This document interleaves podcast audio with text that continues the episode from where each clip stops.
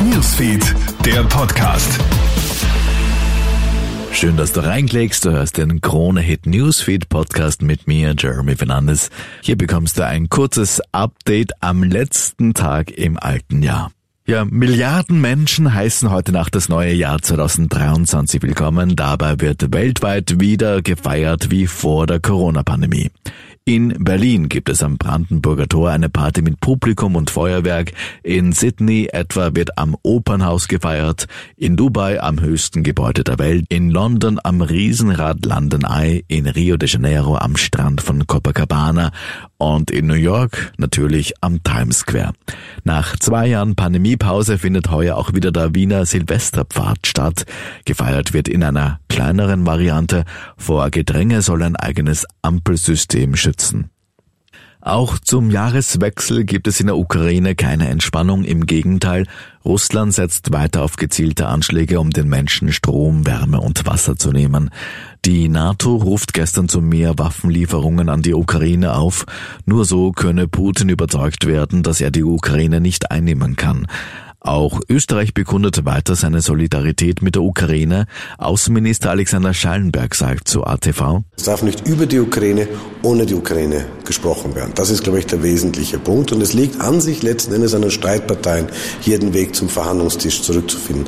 Was mir aber wichtig ist, ist klarzustellen, dass die Geschichte immer gezeigt hat, Frieden wird nur am Verhandlungstisch äh, geschaffen und nicht am Schlachtfeld. Traurige Zwischenbilanz auf Österreichs Skipisten. Hier sind allein in dieser Wintersaison bereits zwölf Menschen gestorben, zehn davon in Tirol. Das ist der höchste Wert der vergangenen zehn Jahre. Weitere 500 Menschen sind laut der Daten der Alpinpolizei bereits verletzt worden. Ein 50-Jähriger und seine dreijährige Tochter etwa sind auf einer Rodelbahn in Mieders im Bezirk Innsbruck-Land schwer verunglückt. Vater und Tochter wurden unbestimmten Grades verletzt und ins Krankenhaus geflogen. Auch am Semmering im Grenzgebiet zwischen Niederösterreich und der Steiermark wurden zwei Frauen bei einem Rodelunfall schwer verletzt. Zu einer ungeplanten Landung eines Passagierflugzeuges kommt es gestern im tschechischen Prag. Der Grund die Geburt eines Babys an Bord. Die Maschine war von Birmingham nach Bukarest unterwegs. Trotz der eiligen Kursänderung kam der Junge noch in der Luft zur Welt. Mutter und Kind sollen wohl auf sein. Beide sind in eine Prager Klinik gebracht worden. Die anderen Passagiere konnten den Flug nach der Zwischenlandung fortsetzen. Und neues Jahr, neuer Vertrag für Cristiano Ronaldo. Sein Wechsel nach Saudi-Arabien ist perfekt. Der 37-Jährige wird künftig für Riyads Hauptstadtclub Al-Nassr spielen. Ronaldo unterschreibt hier einen Vertrag bis 2025. Sein Jahresgehalt soll bei rund 200 Millionen Euro liegen.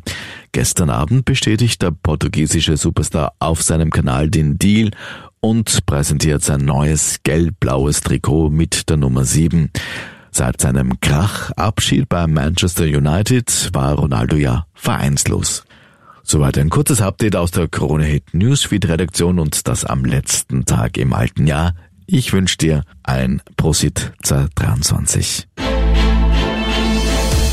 Krone Hit Newsfeed, der Podcast.